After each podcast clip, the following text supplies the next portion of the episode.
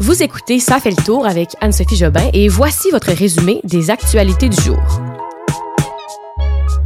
Le docteur Arruda démissionne. Les non-vaccinés devront payer une contribution santé et la vague de froid fait des ravages. Salut, c'est Anne-Sophie avec le nez un peu moins bouché qu'hier. J'espère que ça va bien de votre côté. On se retrouve pour ce deuxième épisode de Ça fait le tour. Je vous résume les actualités d'aujourd'hui, le mardi 11 janvier.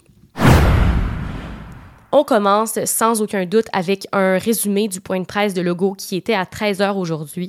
Le trio santé qui compte normalement Legault, Dubé et Arruda était un peu différent là aujourd'hui parce que, comme on l'a appris hier soir, le directeur national de la santé publique, Dr Horacio Arruda, a démissionné.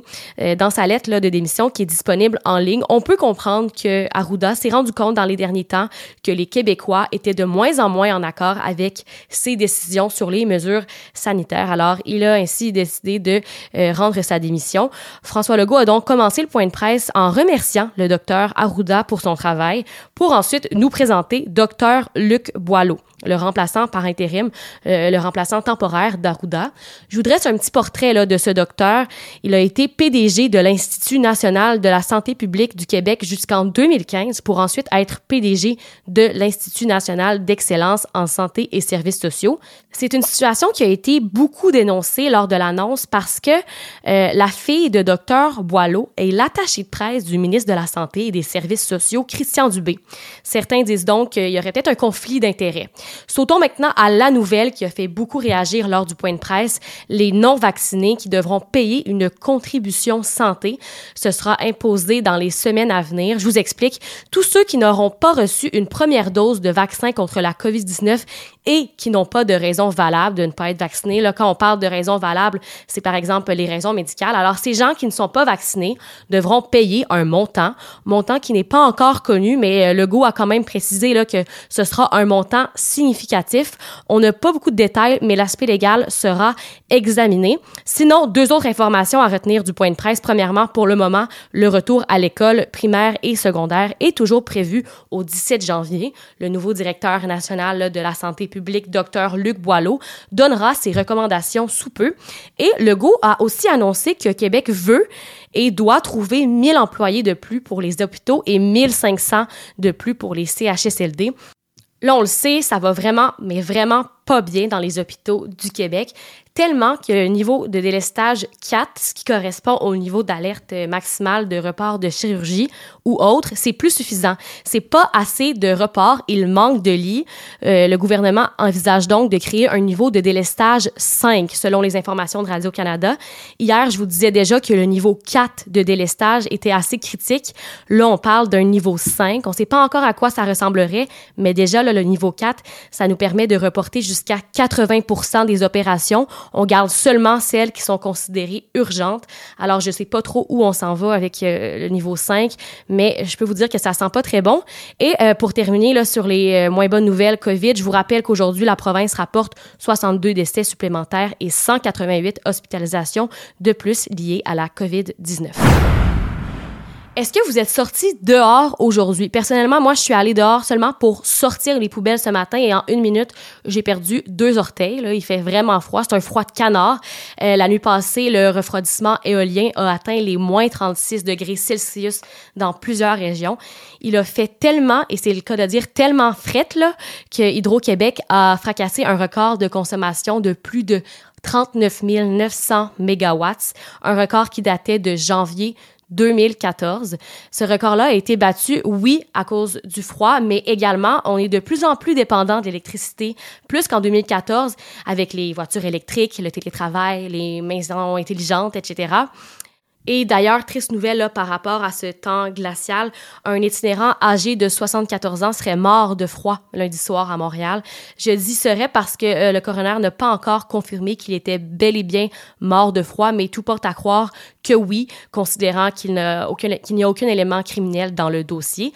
Mais du moins, hier soir, la santé publique a demandé et a autorisé aux organismes pour sans-abri d'ouvrir leur refuge à pleine capacité malgré la COVID-19.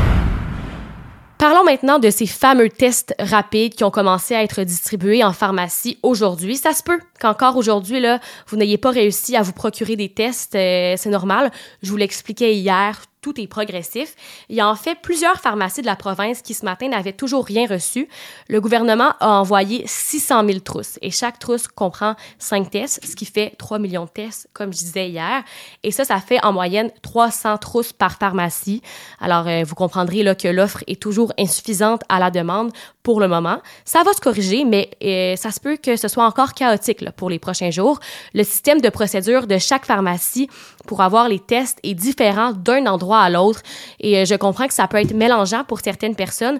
De ce que j'ai compris, la meilleure, euh, la meilleure façon de vous en sortir, c'est d'appeler. Appelez votre pharmacie pour demander comment il fonctionne parce que pour certaines, c'est une file d'attente. D'autres, on peut réserver en ligne. Certains vous demandent de suivre la mise à jour sur leur page Facebook. Bref, si vous n'avez pas de symptômes, là, pour le moment. Je vous dirais que c'est pas, euh, pas le moment de se garocher dans les pharmacies, surtout pas de faire des fils à l'extérieur avec le temps froid. Si vous n'avez pas eu de contact, vous n'avez pas de symptômes, ne vous pressez pas parce que bon, c'est ça. Pour le moment, c'est pas super facile à obtenir et dans les semaines à venir, ben, ce sera plus efficace.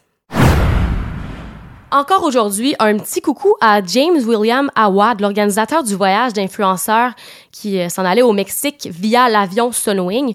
Une nouvelle qui quand même nous permet un peu de s'éloigner des euh, actualités en lien avec la pandémie. C'est le journaliste du journal de Montréal, Francis Pilon, qui a sorti ce matin que l'organisateur, James, veut se construire littéralement un, royaume, on peut le dire comme ça. Ça se passe à Bois-des-Filions, une ville sur la rive nord de Montréal, où se trouvent ses résidences. Oui, ses résidences parce qu'en en fait, il en possède six en tout. Et selon les témoignages des voisins, il multiplie les offres pour acheter les propriétés du coin et ainsi créer son petit royaume. Un des voisins là, a même confié aux journalistes euh, qui voudrait en faire un club privé. Ça, c'est ce que le voisin pense parce que cet été, il y aurait eu un gros party de 150 personnes euh, dans le voisinage. Et euh, les images sont quand même assez frappantes sur l'article du journal, premièrement, sa maison principale est au sommet d'une colline qui est protégée par deux sculptures avec des épées à la main. Et parlant de ces statues, là, il y en a un peu partout devant ses résidences. Je vous invite à consulter l'article du Journal de Montréal pour en savoir plus. Le lien est dans la description.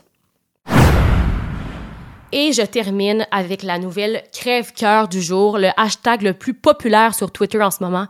Et oui, la fin de District 31, la très populaire série québécoise là, sur nos écrans depuis 2016. Alors, elle va s'achever avec la diffusion du 720e épisode le 21 avril prochain. C'est donc euh, dans une vidéo publiée sur le compte Twitter de District 31 que Luc Dion nous a appris que c'était terminé. Il a, il a, expliqué sa décision. Il dit en fait qu'il a l'impression d'être allé au bout de son idée et aussi qu'il commence à trouver ça un peu demandant de passer des longues heures à chaque jour à écrire la série. Par contre, après un peu de repos, Luc dit qu'il va se remettre à l'écriture pour la nouvelle série qui va sortir qui s'appelle DPCP.